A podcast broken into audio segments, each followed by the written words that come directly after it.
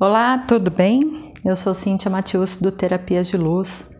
Essa semana eu estudando, né, várias coisas que eu estudo, acabei me deparando com uma frase do Jung que fez muito sentido para mim, porque é algo que eu tenho trabalhado, né, com várias pessoas, com vários clientes é, nos últimos meses, né? Então até já fiz lives sobre isso, faço postagens sobre isso também, mas ele traz uma frase de uma outra forma e sobre o mesmo assunto, que é algo tão interessante, né? Que é nascemos originais e morremos cópias.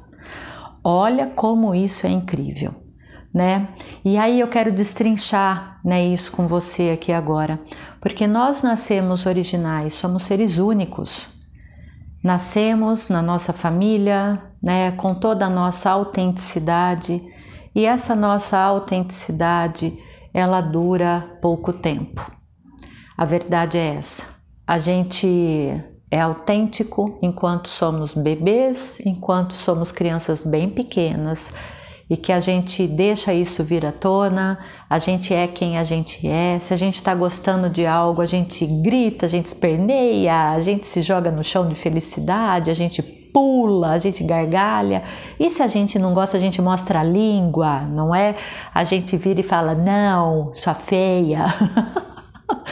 e a gente chora e todas as nossas emoções são bem intensas, e isso vai até dois anos, talvez três, em algumas situações, mas a partir né, disso a gente começa a ser colocado dentro das caixas. A nossa família vai nos propondo modelos, a gente vai copiando né, a maneira como nossos irmãos mais velhos também é, já se reproduzem nessa vida, né? A maneira como os nossos pais nos mostram como é a nossa família, o que a gente pode, o que a gente não pode, as broncas que a gente vai levando pelo mau comportamento, entre aspas, e depois a gente vai para a escola e na escola também a gente vai seguindo o modelo que é aquela escola, entramos numa adolescência e na adolescência que a gente vai né, se tornando cada vez mais cópia porque para se fazer pertencente a um determinado grupo, eu tenho que me igualar a eles. Então eu ando de preto como todos os meus amigos andam, eu tenho cabelo colorido como todo mundo tem. Ou eu corto meu cabelo como todos os meus amigos cortam. Ou eu gosto de tal tipo de música, porque todos gostam. E no fundo, no fundo talvez nem seja isso tudo mas eu vou seguindo aquilo para que eu possa fazer parte de um grupo, já que durante a adolescência essa questão social ela se faz tão importante, né? Então eu vou seguindo aquele aquele bando, né? Eu tô dentro daquele contexto.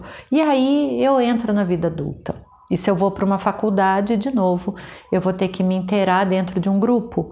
Ou eu sou o grupo né, que estuda muito, ou eu sou faço parte do pessoal que está mais interessado né, nas festas, nas baladas, né, nos botecos, até que eu vou percebendo quem será que eu sou nessa, encontrando relacionamentos, posso encontrar também relacionamentos que me moldam.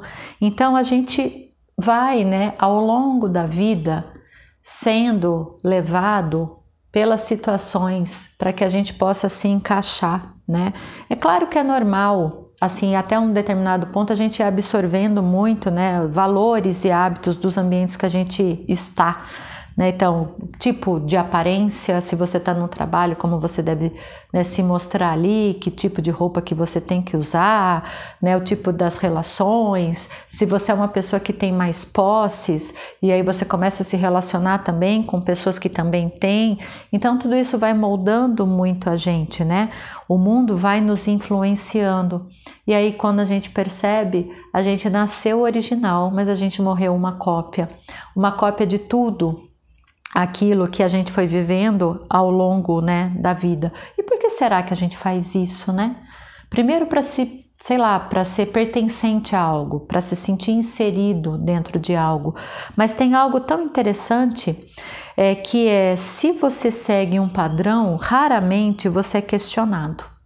E muitas vezes você é elogiado, né, pelo fato de estar tá seguindo ali a risca alguma regra né? Então, tipo, você não dá trabalho, você está é, dentro daquilo que é esperado. Vamos pegar um exemplo de um adolescente, né? Quando esse adolescente ele contesta tudo que está à volta dele, ele percebe que ele não se encaixa na família, ele se revolta é, contra todo mundo, ele quer mostrar uma característica muito diferente de todos, ele é isolado. Né? A família não entende, não consegue lidar com aquilo, não compreende, os amigos da escola né, começam a tirar sarro da pessoa, e aí pode ser que venha um bullying. Então, qual é o preço que a gente paga, né, por ser autêntico, por sermos nós mesmos? Então, quebrar um padrão que já está estabelecido, né, em nome dessa própria autenticidade, é correr risco. É a gente abrir mão, às vezes, de algumas relações, né? É cometer a ousadia de ser você. Porque para você ser você, você tem que ser vulnerável, né? Você não está usando máscara, você não está usando né, um artifício para se encaixar dentro de um grupo. Você está sendo você. E isso requer um bocado de ousadia, tá?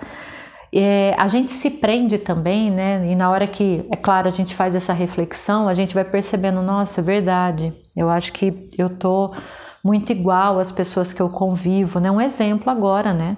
Que a, a moda que se estabeleceu de harmonização facial. E se você reparar bem, né, a harmonização ela preconiza né, uma harmonização do rosto, né, de, de, de, de, tipo de nariz, de bochechas, de enfim, sei lá mais o que, mas as pessoas vão ficando né, com o rosto com as mesmas características tá? Porque vira uma moda e aí todo mundo, né, olha para aquilo e fala: "Não, tô errado. Como assim? Eu sou bochechuda, tá errado, não posso, eu tenho que ter um rosto mais anguloso. Meu Deus, o meu lábio é fino, tá errado isso. Eu tenho que ter um lábio carnudo. Eu tenho que fazer um preenchimento, tá? Então você só não cai nas ondas se você estiver presente com você. Quem é você mesmo? Você se banca, né? Você está presente com você, quem é você, inclusive nessa questão física? Você tem a ousadia de ser você?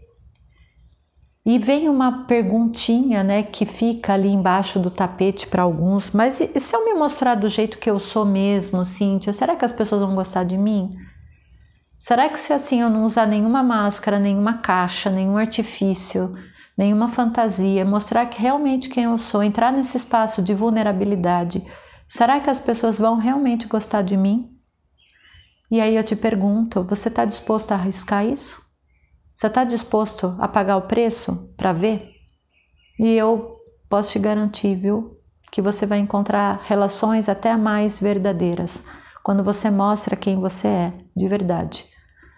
Porque você vai começar a atrair energeticamente as pessoas que vão ser também uma contribuição para você nesse sentido e que são pessoas que também estão nesse estado de ousadia, de serem autênticos, né? E que buscam também pessoas que estão nessa mesma vibração. O que que você pode fazer para voltar a ter essa autenticidade, né? Buscar essa autenticidade. Esse processo ele pode ser um processo lento, mas constante porque é difícil mesmo a gente mudar algo do dia para a noite, né? Pode ser bastante desafiador. Então, o que você pode ir fazendo de diferente a cada dia? Né? É como se fosse assim, sabe um processo de envelhecimento? A cada dia a gente vai envelhecendo, né? Mas a gente talvez não perceba que a gente está envelhecendo. A gente percebe depois de uns anos, se você encontra, por exemplo, um amigo da escola, você fala, nossa, encontrei fulano, como o tempo passa, né? Achei assim que ele está envelhecido, quantos anos fazem que a pessoa né, já tem os fios brancos, as rugas e aquele olhar que já é um olhar de uma pessoa mais velha. Então, não acontece da noite para o dia, é algo que é gradativo e que é constante. E essa busca nossa da autenticidade, novamente, da gente voltar a ser o ser original que nós somos, é também gradativo. É um degrau de cada vez. O que, que você pode voltar a fazer né? A usar uma roupa que você gosta, a deixar o cabelo da maneira como você acha que para você é melhor, né? A usar sapatos que você entende que são melhores para você, a mudar coisas da sua casa que fazem mais sentido para você. Então a gente começa a processar uma mudança que é gradual. Você vai ter que superar padrões e crenças que estão muito arraigados realmente no seu ser e vencer até mesmo as pressões que são externas, do que as pessoas ficam falando para você fazer ou ser. Mas é possível. É possível e é um processo maravilhoso quando ele acontece, porque a gente deixa o nosso ser é tão mais leve quando a gente é quem a gente é.